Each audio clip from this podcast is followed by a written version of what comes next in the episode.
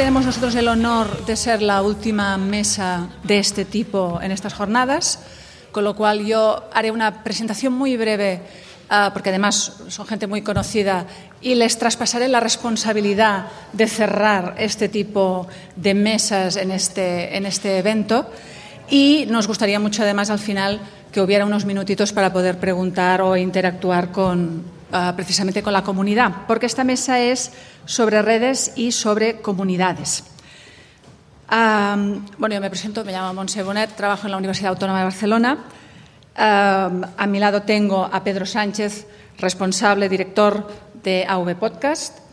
A continuación, PJ Cleaner, miembro de la administración del chiringuito podcastero. A continuación, María Santonja, presidenta de Alipod, la Asociación de Podcast Alicantina. Y finalmente, Emilio Cano, uh, responsable de Emilcar FM. Las preguntas se plantean en parte por una investigación que hacíamos con el colega Tony Sellas, no sé si le conocéis, pero además son preguntas que me hacen los estudiantes, que nos hacen los estudiantes, con lo cual yo también traslado para que luego yo pueda ir y responder ya que se llama redes y comunidades y teniendo en cuenta que ya hemos escuchado algunas cosas en, en, sesiones anteriores, a mí me gustaría que brevemente cada uno de vosotros definiera qué entendéis por red, en este caso también asociación, uh, y la necesidad o no de la red. O sea que cuando queráis, a ti. Empiezo por aquí. Por eso me has dejado aquí. Claro. El PJ no sabe nada. Bueno, yo puedo decir lo que yo entiendo por red desde, claro, desde mi subjetividad de lo que es en mi caso AV Podcast, ¿no? Eh, para mí una red, o por lo menos para mí la red eh, a la que represento hoy aquí, nos ha servido a los que formamos parte de ella para poder hacer algo que si no la tuviéramos no podríamos hacer. Es decir, nos ha servido para que dentro de las personas que formamos parte de la red haya alguien que sabe de WordPress, que lo necesitábamos para publicar y para tener nuestra web. Hay personas que saben de sonido, hay personas que saben de seguridad en, la, en, de la información. En fin, hemos ido, digamos, eh, construyendo la red también con el asesoramiento de personas externas, algunas están por aquí sentadas, pero después en el trabajo del día a día entre todos y es algo que si no lo hubiéramos eh, tenido de esta manera no lo hubiéramos podido hacer, ¿no? O, no al menos con la dimensión que finalmente alcanzó AV Podcast. Y luego tiene una segunda vertiente y es la posibilidad, aunque es verdad que en eso yo creo que, creo que te lo decía ayer en una charla informal, no soy el que puede hablar mejor de eso ni dar más ejemplo en esta mesa, pero también eh, de hacer una curación, es decir, de garantizarle al oyente que lo que va a escuchar en una red tiene más o menos, por un lado, una calidad y por otra parte, una orientación, ¿no? que en nuestro caso, pues aunque ha habido podcasts de tecnología y los hay, hay podcasts de todo tipo, tiene una orientación más vinculada, digamos, a, cosas, eh, podríamos decir, sociales o útiles, o relacionadas con la cultura, o relacionadas con esto. Entonces, nos ha servido para eso. Y también, y ya que son preguntas que nacen de tus, eh, de tus alumnos y alumnas de comunicación, sería, por ejemplo, un lugar idóneo donde una persona joven, y nos ha pasado, nos ha pasado, por ejemplo, con Ruta 97, con, con un estudiante de comunicación de, de apenas veintipico años, pues puede dar el salto a grabar su propio podcast, animarse, con cuatro orientaciones, con un poco de ayuda y no hacerlos, nunca mejor dicho, voy a hacer el juego de palabras, no hacerlo sin red, hacerlo con red. Entonces lo dejaría ahí. Muy bien, pues como Pedro ha explicado perfectamente lo que es una red, yo voy a hablar un poco de, a lo que yo pertenezco, que es una comunidad que es algo parecido, pero eh, se diferencia en el sentido que nosotros no actuamos o no publicamos nuestros podcasts eh, bajo el nombre de esa comunidad, sino que simplemente lo que hacemos, hacemos es apoyarnos unos a otros. Somos muy endogámicos, siempre lo hemos dicho, en el sentido de que eh, si alguien nuevo inicia un podcast o un proyecto, pues los que estamos en la comunidad del chiringuito le, apoyamos, le, facilitamos el, la experiencia que tenemos en cuanto a redes sociales, lo publicamos en el, en el blog que tenemos de la comunidad Y así funcionamos, es decir, somos una comunidad de oyentes y podcasters que amamos este mundo y simplemente nos dedicamos a eso, a disfrutar del podcasting y hacer nuestros programas y escucharlos y promocionarlos de los amigos y nada más. Bueno, pues yo, como vengo por eh, la Asociación de Podcasting eh, de Alicante, de Alipod, un poco realmente el objetivo es, es muy similar, no tenemos una estructura desde la que publicamos o una marca como una red de podcast, pero sí estamos algo más estructurados a nivel legal y demás que una comunidad como el Chiringuito, lo que nos permite es eh, pues a, la gente que se asocia o que se interesa por el podcasting en nuestra zona geográfica, que también eso creo que es un matiz importante. Creo que el trabajo de, las asociaciones tiene mucho peso cuando es a nivel local, porque muchas veces lo que nos pasa es que con el podcast estamos tan digitalizados que si cada uno estamos en una punta eh, es complicado mm, conectar a ese nivel. Entonces, desde una asociación local lo que podemos es, gracias a esa estructura, pedir espacios, por ejemplo, a, organismos públicos para hacer formaciones, para hacer charlas y para poder compartir entre los socios, la, la comunidad que la formamos, cómo cada uno hacemos nuestros podcasts y así aprender entre todos. Pero yo creo que eso es fundamental, el que sea un, nivel de asociación local. Creo que, a nivel nacional es bastante más difícil por, por lo que digo, porque no estamos todos juntos en, la misma habitación. Sí, bueno, Emilcar FM, al igual que V Podcast, es una red de podcast de corte clásico en un modelo copiado directamente de, la red de podcast norteamericanas.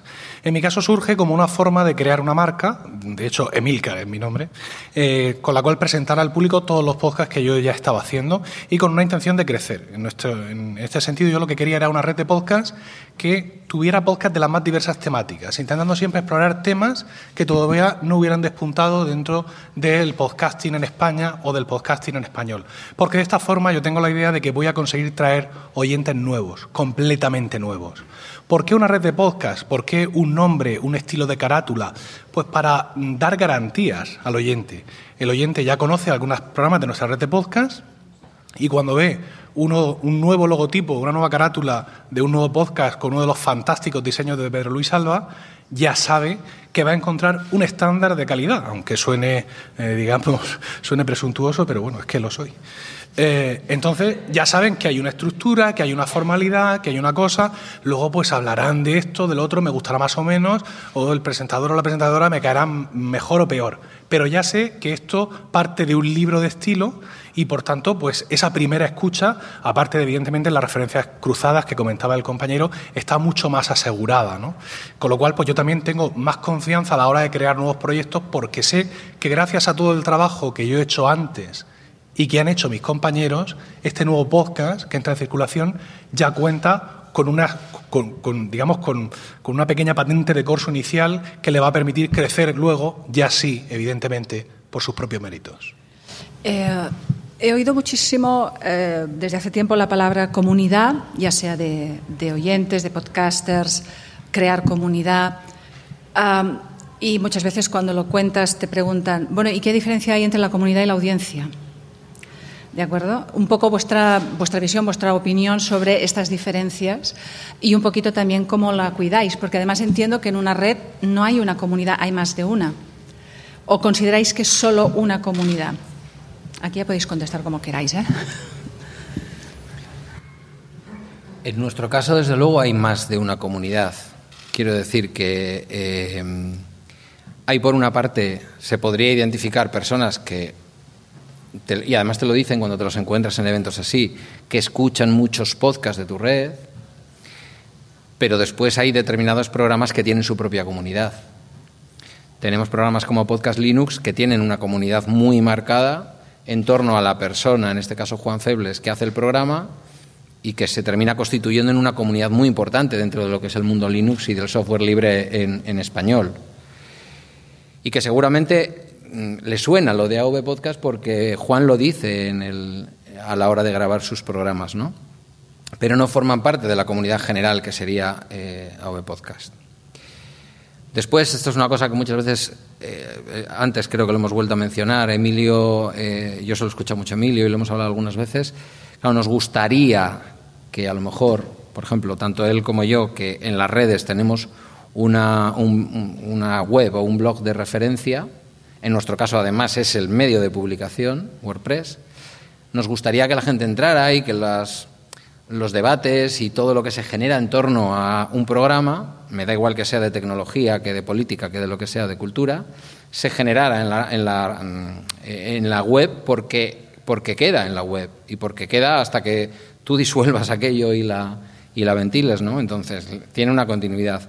No es fácil, de esa manera a mí me ocurre, por ejemplo, en, el programa que yo hago todos los días en Bala Extra, me ha resultado mucho más cómodo, aunque no tiene ninguna visibilidad para quien no está dentro, generar una comunidad dentro de, de Telegram. Estoy seguro que todas esas personas no estarían entrando como entran todos los días, más de 300 personas, a hacer comentarios a la web a cada programa que yo hiciera. Entonces, en nuestro caso, son, es una comunidad, pero son comunidades diversas. También porque defendemos en ese sentido una cierta diversidad dentro de la red y una libertad editorial y una libertad de contenidos. ¿no? Pues sigo yo por orden. No, hace falta que sigáis. Somos muy ordenados. Ah, vale, de acuerdo. obedientes. Sí, sí, obedientes, mucho, mucho. En nuestro caso es un poco distinto a lo que comenta Pedro. Eh, precisamente por eso, nosotros no estar organizados en ningún tipo de red, eh, la comunidad va creciendo conforme a, oyentes que se van animando a formar parte de esa comunidad. En este caso es el grupo de Telegram que tenemos desde el año 2016, donde la gente va entrando. Eh, esa gente que es oyente luego se anima a hacer su propio podcast.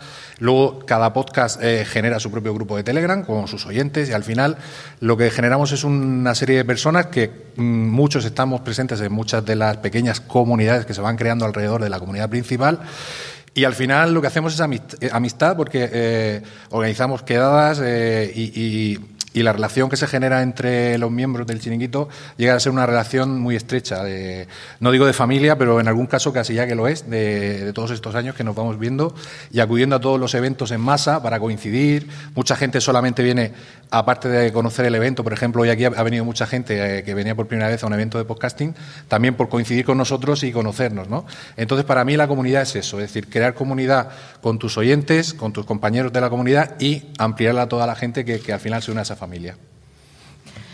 Bueno, yo en la asociación creo que es un poco difícil responder porque es eminentemente de podcasters, aunque no nos cerramos a que vengan oyentes, casi nunca vienen oyentes. Sí, cuando hacemos un evento, porque vienen a ver los podcasts en directo, pero en lo que son las actividades de la asociación eh, suelen venir podcasters, que sería otro tipo de comunidad, no la pregunta por dónde iba de la diferencia entre escucha o comunidad, pero bueno, yo también eh, ejerzo como productora de podcast en Fuera de Series y desde, desde ese punto de vista sí te puedo responder que ya lo apuntaba mucho Pedro, ¿no? El, tema de la gente, la, la implicación que tiene. Una escucha pues puede ser con más distancia y la comunidad es esa, ese esa gente que es mucho más fiel, que se implica, que está posiblemente en un grupo de Telegram. En fuera de series tenemos como unas mil y pico personas. PJ lo puede decir que está siempre en el grupo de Telegram. 1130. 1130, se lo sabe mejor que yo. PJ el oyente. Eso es la comunidad, ¿no? Y, la gente que ha venido aquí, yo creo que esa es la diferencia, el nivel de implicación eh, y también el diálogo que se establece. Nos diferenciamos también de la radio tradicional en que hablamos mucho más de tú a tú y eso es posible porque, porque tienes esa comunidad en la que al final obviamente no conoces a todo el mundo, pero hay mucha gente que participa, que te comenta en el podcast, que es, eh, recurrente, que conoce su nombre o su nick, que viene a verte a los eventos.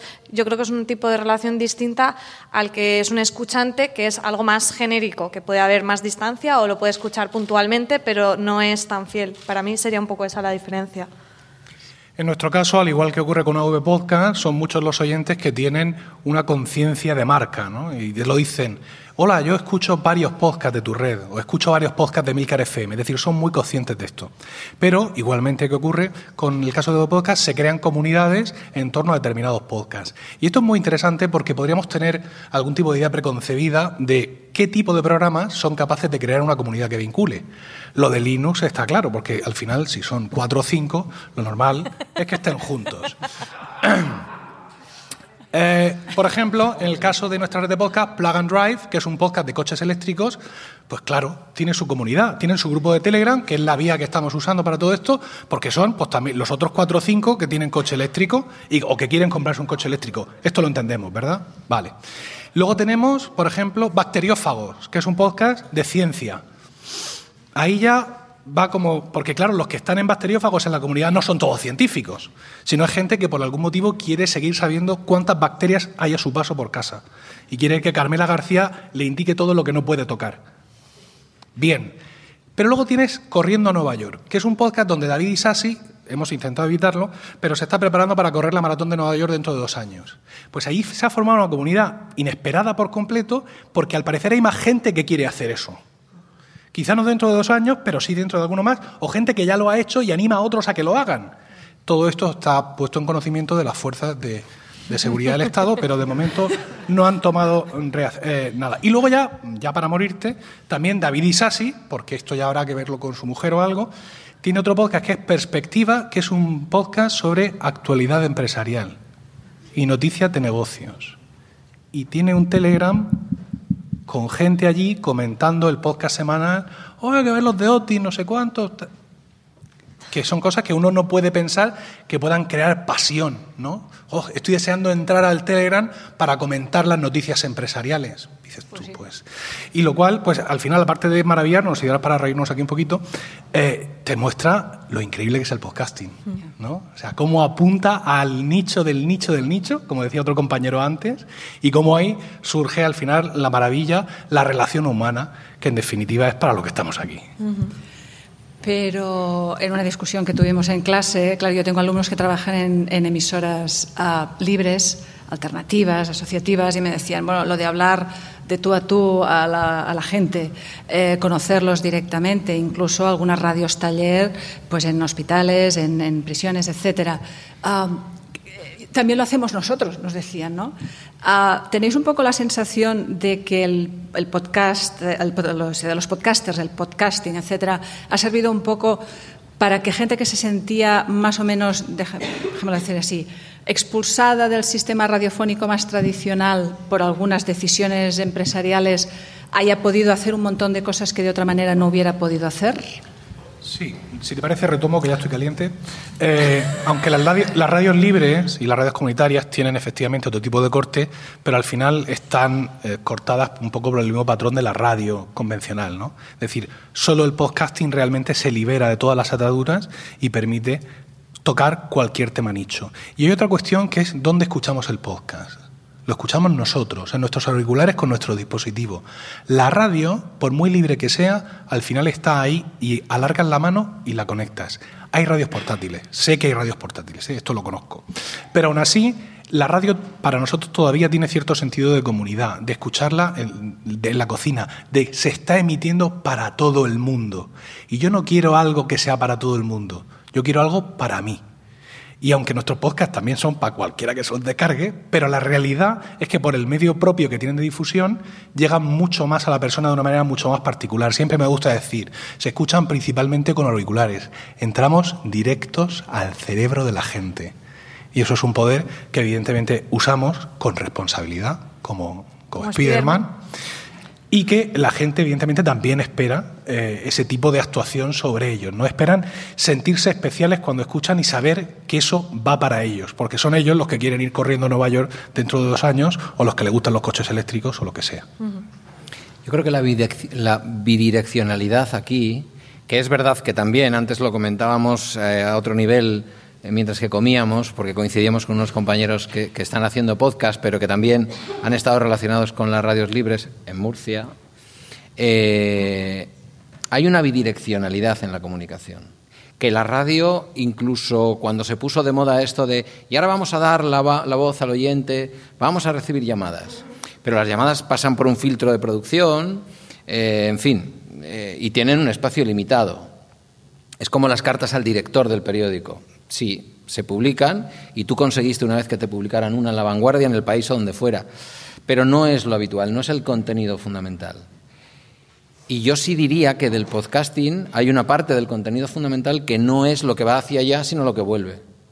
Que vuelve de una manera muy personal, vamos a decir, y que es verdad que aunque quizás, yo lo decía antes, sería genial que se fuera produciendo en público, en las webs, en los blogs, pero tenemos a las personas acostumbradas a escuchar en cualquier parte, como decía ahora Emilio, y es muy difícil que luego lleguen y se sienten en un sitio a publicar, se tienen que loguear con su login de WordPress, tal, su usuario y tal. Eh, y entonces ocurre en el deep podcasting que está ocurriendo en Telegram. No sé si yo creo que estamos los cuatro de acuerdo, ¿no? Eh, pero se está produciendo, es decir, está un poco oculto, pero se está produciendo esa conversación y es bidireccional. Y es esencial para entender lo que es el podcasting. El podcasting que representamos, además, yo creo que las cuatro personas que estamos aquí, que no es tanto el podcasting que hemos visto en otras mesas, ¿no? Interesantísimo, pero distinto. No es el podcasting del BBVA cuando intenta conectar con un tipo de oyente para hablarle de ética, para terminar relacionando su marca con, con la ética y con cosas, ¿no? Sino que es algo mucho más personal y mucho más, en el mejor y más profundo sentido de la palabra, mucho más desinteresado. Yo quería añadir también algo que me parece fundamental y es eh, que no estamos sometidos a ningún estándar de tiempo, de duración en una emisora, por muy libre que sea, pues hay un programa que va antes, un programa que va después y tienes que ajustar el contenido a, esa duración. o algún, puede ser que alguna vez no puedas eh, hablar de todos los temas que quisieras o que dejes algún tema un poco apresurado porque tienes que acabar. Eso no pasa en el podcasting porque tú estás haciendo tu programa a tu ritmo, disfrutándolo e intentas eh, que el programa tenga una duración estándar, pero si un día dura dos horas menos cuarto y otro día dura, dura dos horas y media, te da igual, porque no hay nadie esperando. Yo creo que eso es muy agradecer para el oyente porque no queda nada medio. Todo lo que quieres comentar o quieres eh, sacar a colación en, el, en, el, en ese programa, pues sale. ¿no? Entonces, eso me parece muy importante, también una diferencia grande.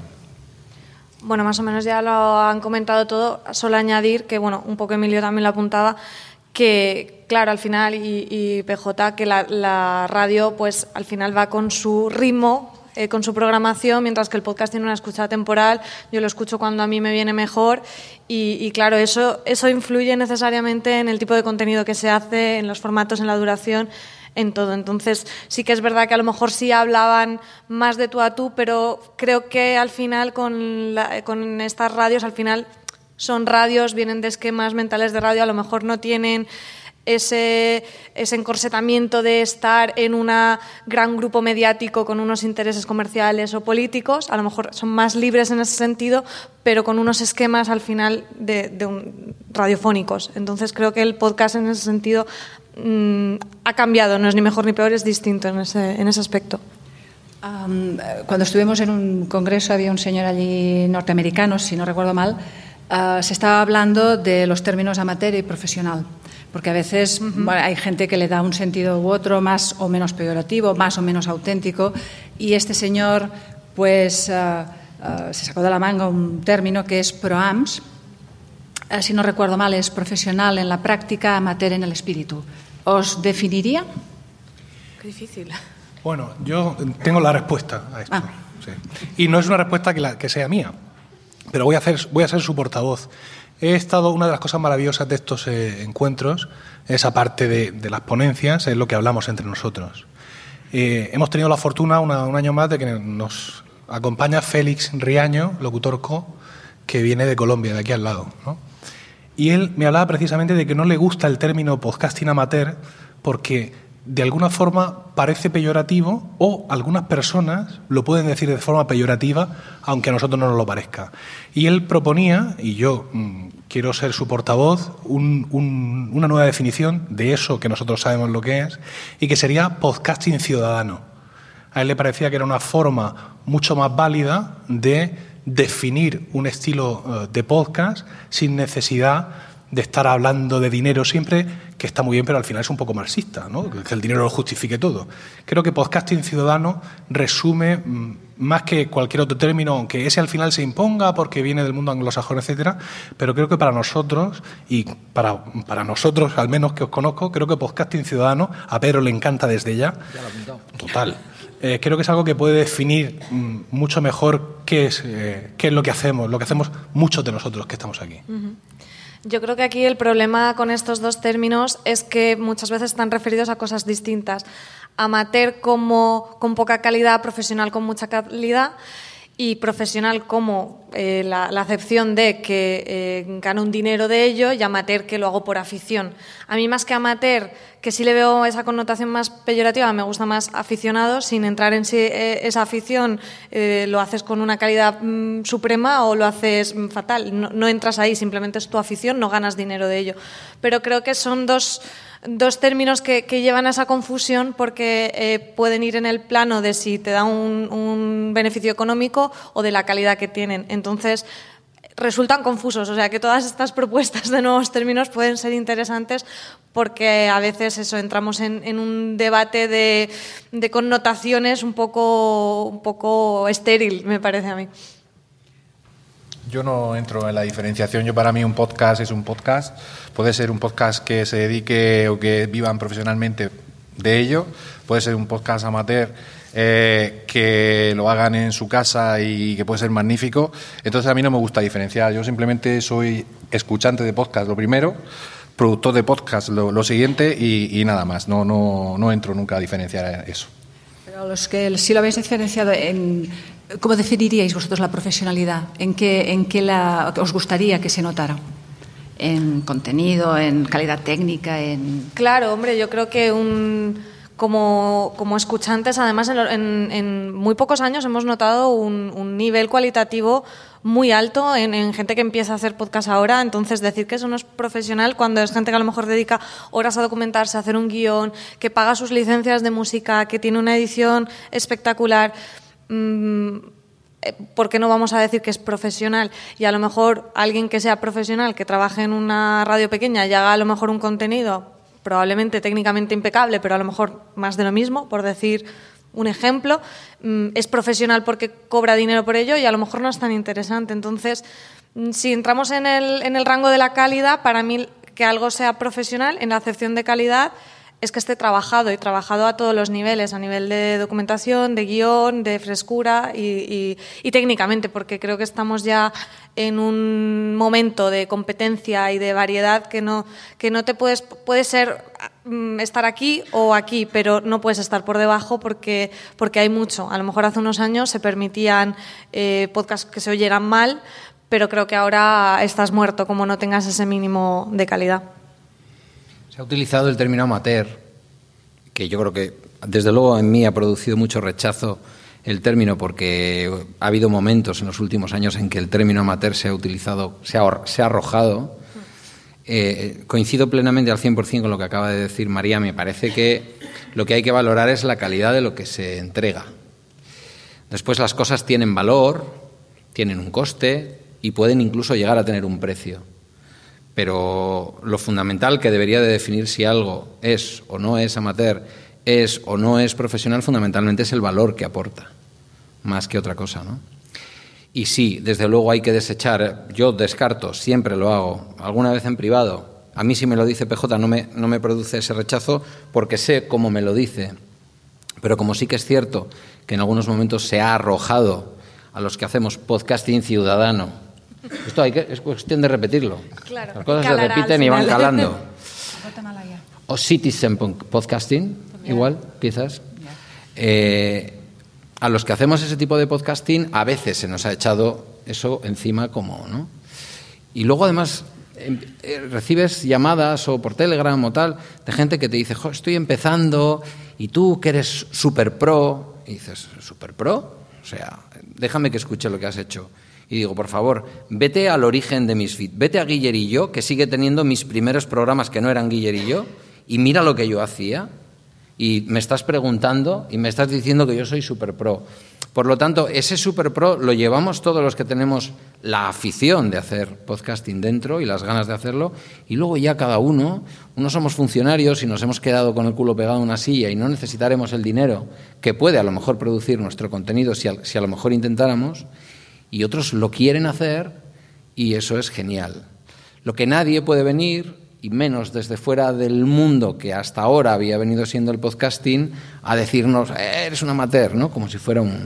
Conste que a los que tenemos una cierta edad recordamos que hace unos años tenía un valor, que era el de atreverse a hacer una cosa, mm, y por tanto el término ha ido evolucionando y ahora lo utilizan para insultaros, pero no lo era uh, hace muchos años. Es decir, era el valor de alguien que se atrevía a hacer una cosa uh, que en principio no parecía que era lo, lo más adecuado o no, no, parecía la persona más preparada. El problema de... es que en los primeros momentos en que eso empezó a ocurrir, incluso dentro de la propia comunidad, eh, generó confusión. Y llegamos a pensar que había una comunidad de podcasting ciudadano, voy a seguir, voy a ser pesado, me ha gustado, que sí quería obtener ingresos con eso y que era distinta de la que no queríamos obtener ingresos.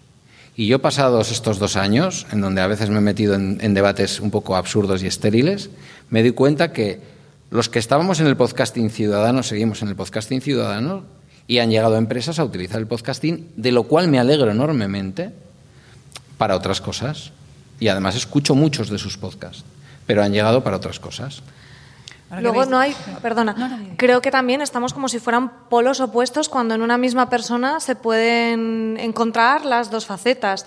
Yo soy profesional del podcasting porque me dedico a ello, es mi trabajo a día de hoy, tengo esa suerte y estoy muy contenta y a la vez es mi afición porque sigo con algunos podcasts que empecé por hobby, que sigo grabando por hobby por los que no obtengo ningunos ingresos. O sea que me parece que a veces, no, no como, como decía Pedro, no, nos enrocamos en debates un poco absurdos cuando el mundo no está así compartimentado y súper etiquetado, no, no suele suceder. Vosotros hablabais ahora de repetir lo del de podcasting ciudadano. Uh, ¿Seguís teniendo que hacer mucha pedagogía? Porque yo os digo que entre la juventud sí que hay gente que lo sabe mucho, pero todavía hay mucha que no lo sabe. Sí, pero este, este ya, este es el año del podcasting. este sí. Este, este. Lo mismo el anterior no lo era, ¿eh? Pero este, que, yo lo tengo ya hablado con todos, ¿eh? este es el año del podcasting. Sí, sí, no sé cuándo va a parar, es, terrible todo esto. ¿Vale? No, sé, no sé qué falta, no, eh, no sé. no sé en qué momento, porque sí decía, no, cuando, por ejemplo, entró Podium y algunos decíamos, ah, penitenciagite, no, no, no, porque ahora va a venir prisa y entonces ellos van a traer un montón de oyentes y va a ser genial para todos. No, no, que vengan los famosos. Sí, ya hay podcasts hechos por famosos. ¿Van a tener un montón de oyentes? Sí. Tampoco, ¿no? Es decir, la cosa sigue creciendo, sigue creciendo, pero es todo como... ¿Sabes? Como si estás calentando para correr los 100 metros lisos, que sabéis que eso es mmm, salir, bueno, yo no muy rápido, pero... Eh, y, y, que no llega nunca el pistoletazo, llega un momento en que, en que te enervas, porque no sabes cuándo va a ocurrir. No tengo eh, respuestas para esto. Aún así, fíjate que he hablado un rato. ¿eh? Para, no, para, no, tener respuestas para eso, me voy a quedar callado. Pero, pero yo creo que justo, Emilio, tú en, en, tu charla el otro día de los Daily hablaste de que al final llega nueva gente cuando empieza a haber nuevos temas en los podcasts. Y eso va pasando, pero no es de un año para otro, no es el año del podcasting, sino que va pasando progresivamente. Yo lo he notado mucho en año y medio, una incorporación de un grupo de perfil que no escuchaba podcast, como son a lo mejor mujeres jóvenes emprendedoras, porque de repente ha habido eh, en concreto tres podcasts clave de mujeres que ya tenían unas comunidades muy fuertes, como es Cristina Mitre, Balamoda y Charuca, y de repente en mi entorno eh, ese tipo de perfil que jamás había escuchado podcast, por mucho que mmm, yo o gente como vosotros les hubiéramos dado ahí la tralla con el tema, han encontrado un podcast que sí que es de una temática que es afín a ellos y es cuando se incorporan. Pero claro, todo esto es progresivo. El que busque el podcast de las bacterias, el que busque el del coche eléctrico, entonces no pasa de hoy a mañana. Pero yo sí que creo que va pasando poquito a poco. Pero ese, ese nicho que mencionas está resultando un poco impermeable. ¿Vale? Mm. Es decir, es cierto que toda esta gente está escuchando podcast, pero no sé qué pasa. No sé por qué, por qué no, no se están sí, expandiendo. ¿no? Están, van a ese tipo de programa que y ya está. Que llegará un momento en el que sí se expandirán, pero no sé si para entonces ya se habrán aburrido del podcasting por completo. ¿no? Entonces, en otros países, en otros mercados que no son el nuestro y que es todo muy distinto y que no se puede generalizar, ha ocurrido. Y aquí es que estamos haciéndolo todo lo que ponía el papel que había que hacer. Y, y, realmente no sé, no sé qué es lo que pasa. No, y la, y la, la respuesta siempre a cuando uno dice eh, yo escucho, yo produzco, yo hago podcast es ¿y eso qué es? O sea, es, es, la respuesta que te encuentras en la calle la mayoría de la gente y eso es lo que tiene que cambiar primero para que, para que esto crezca como tiene que, que crecer. Y, y, como dice Emilio, eh, el manual se ha seguido, eh, hay mucha producción, mucha difusión, pero no sé si al final eso sigue llegando a la misma gente. y quizá la gente que, o sea, la gente de a pie, por decirlo de alguna manera, todo eso no le llega y por eso esto no termina de explotar. Antes de dar paso a preguntas y comentarios del público, vosotros que sabéis tanto y tenéis tantos seguidores fieles, si estuvierais ahora delante de una clase, ¿qué les diríais a los, a los estudiantes? ¿Cómo creéis que será el panorama, ya que tenéis todo el bagaje que tenéis, en los próximos dos o tres años? Para dar algunos titulares de Twitter. El panorama del podcasting, el de la comunicación. El, el podcasting. El del podcasting. Si están estudiando comunicación. Yo creo que te lo decía ayer. Ahora mi criatura de 15 años dice que va a estudiar comunicación. Yo tengo claro que cada vez menos va a haber una calidad en los puestos de trabajo en el mundo de la comunicación. Eso es lo que está llegando. Incluso vemos grandes crónicas de grandes periódicos que, aunque sean españoles, pueden tener como un bagaje ahí internacional. Y luego, en el fondo, tú sabes que ese señor es un freelance, que se ha ido a Somalia, que ha sacado un reportaje, que se lo han comprado y ahí está y es el corresponsal de X, pero ese X eh, no le tienen nómina. Entonces, para mí es importante el podcasting en los próximos años porque creo que en buena medida es el futuro de la comunicación. A ver, no voy, a, no voy a ser tan grandilocuente de decir todo va a ser podcasting, eh, YouTube va a morir, las plataformas de no sé qué van a morir, eh, eso no va a ocurrir, pero sí que creo que cada vez más, por eso te preguntaba si del podcasting o de la comunicación, al final he pasado olímpicamente lo que me has dicho y estoy respondiendo a las dos cosas. Eh, el comunicador va a tener que tener, va a tener, que tener eh, una marca personal, algo en lo que yo confíe, porque ya en la mancheta en la que publica yo no confío, en la televisión en la que se le escucha ya no confío y en la radio por la que habla, aunque son de los míos, ya no confío. Pero a lo mejor sí confío en Monse, que resulta que escribe en ese periódico y, habla por aquella radio, pero lo que más me interesa y en donde yo sé que no le han dicho desde Madrid o desde Barcelona, tienes tres minutos para dar la última crónica de Trump.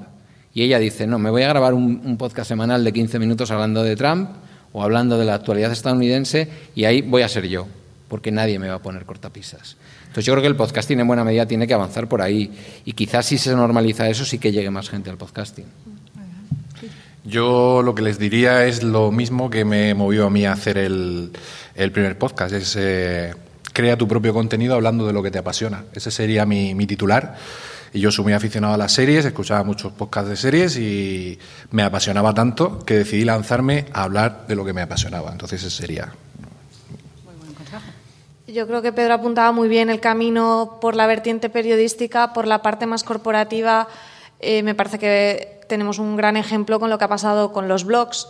Mm, hubo una expansión, luego una constricción, hay blogs eh, aficionados, hay blogs de marcas y todo va a convivir y va a ser una herramienta más, una patita más de comunicación, igual que están los blogs, las redes sociales y demás. Lo que pasa eh, es que sí que veo, y justo ayer eh, estaba reunida con unas chicas que voy a empezar a producirles, y ellas son em-, empresarias, son mamás, y me decían, es que desde que he descubierto los podcasts es de la manera en que más consumo contenido porque antes seguía muchos blogs, pero ahora no tengo tiempo a leer blogs ni a sentarme a ver YouTube y al final creo que ese es un poco en el mundo en el que vivimos, que todos vamos súper estresados y tenemos mil cosas que hacer y creo que en ese perfil de persona, que cada vez que somos mucha gente así, el podcast encaja muy bien. Entonces, yo soy bastante optimista, que es verdad que no, a lo mejor no estamos en el año del podcasting, ni será el que viene, ni fue el pasado, pero creo que eso es una tendencia que poquito a poco vamos viendo. Eh, se ganan oyentes poco a poco, pero me da la sensación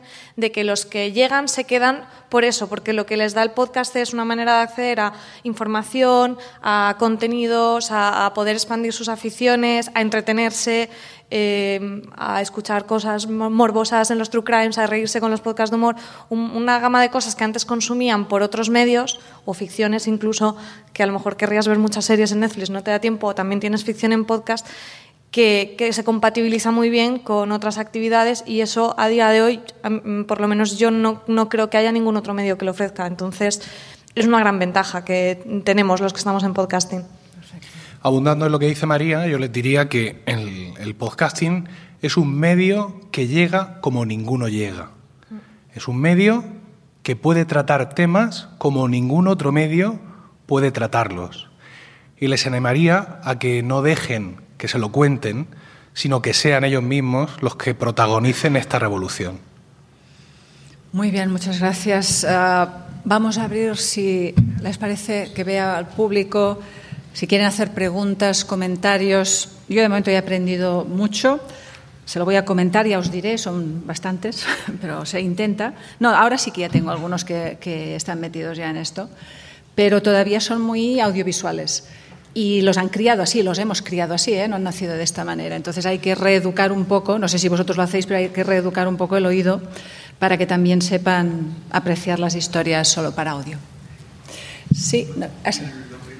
Porque es la primera conferencia que, que me ha parecido razonable, porque estas jornadas han sido profesionalizar, profesionalizar, monetiza, monetiza, monetiza, profesionaliza, consigue un sponsor. Es la primera vez que he escuchado en todas las jornadas decir, no, cuenta algo, si tienes algo que contarlo, cuéntalo y cuando llegue, pues llegaste a tu público. Primero felicitaros y luego, sobre lo de por qué el podcast no se expande, creo que lo habéis dicho y nos pasa a todos los que tenemos un podcast, que es que eh, todo el mundo tiene un smartphone, pero no es fácil hacer un podcast por un smartphone. Es decir, tienes que bajar, tienes que tener Spotify, tienes que tener YouTube, tienes que tener Evox y todos los todos los móviles traen YouTube instalado, pero no todos los móviles traen una plataforma para escuchar podcast. Y esa es la gran barrera del podcast, que aún no es muy accesible, a mi, en mi opinión. Y ese es el gran problema. Es decir, es muy fácil decir, mírate este vídeo, pero no es tan fácil decir, mírate este podcast. Y esa es una barrera que cuesta mucho. Tú lo has dicho, eh, que cuando le dices a tus amigos, escúchate lo que hago, no pueden, muchas veces no pueden, tienen que descargarse una aplicación. Y esa es una barrera que hasta que no, no se venza, no se mm, va a estar ahí. Simplemente quería decir eso. Hola. Bueno, yo lo primero, agradeceros, porque la verdad que ha sido muy, muy buena charla. Y me gustaría hacer como 40 preguntas, pero me limitaré a una, que supongo que habrá más gente que quiera preguntar. Eh, una batalla interior que tenemos aquellos que hacemos más de un podcast es, eh, me refiero, la pregunta va sobre todo para, para Emilio y para Pedro, que tienen redes muy grandes. Eh, podcast, feed monolítico, un feed para cada podcast, las dos cosas. ¿Cómo introduces un nuevo podcast en la cadena? Pues antes de que, antes de que des tú la respuesta eh, ecuménica, eh, que no creo que sea ya muy distinta, porque yo no me atrevería a decir lo contrario, estando aquí Emilio delante, nosotros tuvimos uno, un feed, un único feed. No es buena idea, no posiciona bien. Eh, podría parecer que le facilitamos la vida al oyente, pero tampoco es cierto, porque si tienes, como ha habido algunos momentos en AV Podcast, 23 programas distintos, no a todo el mundo le gustan esos 23 programas, ¿vale? Entonces yo diría un feed para cada programa, me parece que es como una norma básica. Luego tenemos ejemplos de éxito, por cierto, como la, red por momentos, ¿no? del magazine por momentos de, de Miguel Espadaznar, de Mespadnar, que él persiste en ello. Eh, persiste y, yo no sé cómo Emilio a estas alturas ya no le ha convencido de que no. Pero es que, claro, tampoco le está yendo mal. Entonces, te encuentras ahí el 1 de octubre un montón de programas, todos en el mismo feed, del magazine por momentos, de temáticas diversas, con personas diversas, porque antes era un poco él, pero ahora hay un montón de gente haciendo podcast en, en su red. Y bueno, y él defiende eso. Y si estuviera aquí en este lado de la mesa, no sé si estará por el público, porque desde aquí no se ve, eh, pues te diría que un solo feed. Y, y desde el punto de vista de la simplicidad, hablando ayer con Emilio, yo le decía, estoy pensando un proyecto, tal, pero me da una pereza levantar un feed nuevo, ¿no? Volver a conseguir ahí que haya, pues, unos miles de, de suscriptores, que al final te den unos miles de escuchas cuando ya tienes feeds que lo hacen, pero al final yo creo que hay que ser honestos y, bueno, aprovechando todo el potencial que tiene una red y todo lo que tú quieras, hay que empezar desde el principio con cada programa y cada contenido merece su feed. Sí, eh, muy rápido. El feed unificado, o llamado magazine, por eh, algunos ciudadanos de mi propia región encima, traiciona la esencia misma del podcasting. Estamos aquí gastando saliva, hablando de la nidificación, de ese tema que tú quieres, ese contenido exactamente para ti, y ahora te tiro encima un feed que es como si encendieras la radio comercial, que tiene todos los temas juntos mezclados, pero ¿para qué hemos venido hasta aquí? ¿No? Entonces, básicamente, yo creo que por mucho que sea cómodo y que para determinados oyentes hardcore que se lo escuchan todo, o que haya incluso determinados ejemplos, como puede ser el de Miguel, y les esté funcionando, eso traiciona la propia definición de podcast, ¿no? Y, quita de la mesa todo lo que hemos estado diciendo, no solo nosotros, sino otros muchos compañeros y otros muchos participantes en, esta, en estas jornadas, ¿no? El, podcast es eso, es especialización. ¿Cómo voy a ofrecer ahora de pronto eh, un todo junto ahí? No, se me ocurre, ¿por qué? Yo soy muy valiente y voy a contradecir a Emilio y a Pedro. Creo que estoy de acuerdo, no, estoy de acuerdo en lo que decís, pero hay una excepción. En Fuera de Series nosotros teníamos varios feeds para diferentes formatos eh, de programas y decidimos unificarlo pero porque al final todos tienen la misma temática, la comunidad realmente es la misma, entonces, bueno, cada día de la semana tenemos uno de los formatos, están en el mismo feed, no todos tienen las mismas escuchas, el del lunes que es más de actualidad lo escucha eh, la gran mayoría, pero el del jueves que es el review de una serie, pues depende de si han visto o no la serie, pero sí tiene un sentido que esté en el mismo feed, aunque originariamente estaban en varios, más con, el, con la concepción de red sería la única excepción, pero lo otro sí que estoy de acuerdo que si son temas súper variados, pues no tiene, no tiene sentido. Pero en ese caso puntual, yo sí creo que podría tener sentido cuando es un mismo tema con distintos formatos alrededor de ese tema. Eso nos pasa a nosotros en Serie, que tampoco ha sido buscado, que es un podcast eh, heredero del antiguo Serial Me, en donde se hacía más o menos un podcast mensual sobre una serie que lleva una parte inicial con actualidad, que llevaba una parte central inicial sin spoilers y que al final analizaba la serie en profundidad. De pronto mm, te llama José Luis Hurtado y dice, me gustaría hacer contigo, eh", y digo, bueno, pues vale. Y entonces hacemos una colaboración y dentro de ese mismo feed en serie termina habiendo un programa mensual de actualidad. Y no solo eso, sino que Fede Hatum de eh, Puro Mac me llama, quiere hacer, eh, seguir haciendo podcast y hacemos una charla que no sabemos muy bien de qué hablamos, pero la excusa son las series pero es un poco distinto. Seguramente Emilio, en su puridad, también diría tres cosas distintas, tres feeds. No, en su momento seréis juzgados por el dios del podcasting. En su no te he oído. Que en su momento seréis juzgados por el dios ah, del podcasting. Al final, todo lo que hacemos tiene consecuencias. ¿Teníamos alguna pregunta? Sí. Hola, ahora que estabais diciendo que a la gente que estudia comunicación, que le diríais, como estudian de comunicación, que lo dejasen, a no ser que ame la narración audiovisual y que se metan en un módulo, que va a ser mucho mejor. Y lo segundo, no tenéis, o sea, es, una pregunta para todos, en plan, eh, lo que está pasando en YouTube puede pasar en el mundo del podcast Postcasting. Ay, no me sale. ¿Ves? Ese es el problema. No se puede ni pronunciar la palabra. es casi donde vamos. Bueno, lo habéis entendido. YouTube lo ha dicho o sea, YouTube ahora está cascadísimo con todo, ya no el algoritmo, sino, vamos, en mi opinión, es porque se han metido marcas de por medio. En el momento en el que estos empiecen a venir gente grande, yo no sé hasta qué punto eso es bueno o malo. ¿Sabéis? Entonces quería saber vuestra opinión. Mira, YouTube es un único canal que depende encima de Google.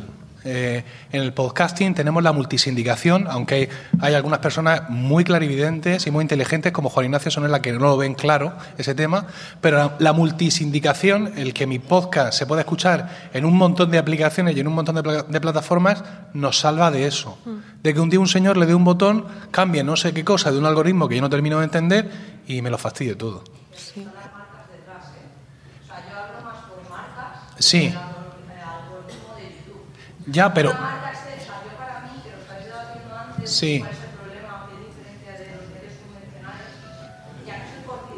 Pero esas marcas, esas marcas tienen el poder que tienen porque hay un canal único dominado por un único actor, que es YouTube. Si no, no tendrían ese poder. Si hubiera seis o siete plataformas de vídeo.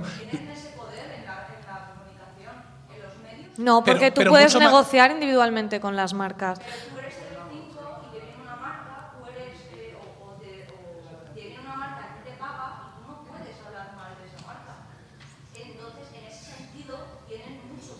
Sí, pero eso es en la vida, quiero decir, en general en la vida. Pero si estamos hablando eh, exclusivamente del tema de los medios, insisto, la multisindicación nos deja mucho más libres de todo eso. Me dirás, pues hay varios periódicos en el kiosco y hay un día que vas un domingo y todos tienen la portada de no sé qué demonios pues bastante lo sentirán en esas redacciones. ¿no? Supongo yo que las circunstancias actuales del mercado les obliguen a estar todos con no sé qué coche encima de gasolina en la portada del periódico.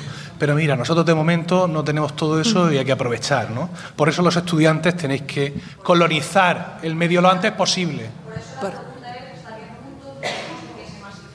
Mientras haya multisindicación, creo que estamos bastante libres de todos esos males. Sí, yo creo que una de las cosas que muchas veces nos quejábamos de eh, ojalá hubiera un YouTube para los podcasts, por eso no se viraliza, por eso no nos conocen. Creo que ahora, viendo precisamente esos problemas que estás comentando que suceden en YouTube, mm, estoy totalmente con Emilio de, mm, pues igual de esa nos hemos librado. Nos ha traído posiblemente el problema de que se conoce mucho menos que el vídeo y vamos más poquito a poco, pero nos, nos permite tener mucha más libertad. Una cuestión me piden, por favor, que vayamos terminando porque tiene que venir el siguiente acto aquí. Uh, yo pido, si queréis después, más comentarios o preguntas, pero un aplauso muy fuerte porque he aprendido mucho. Muchas gracias.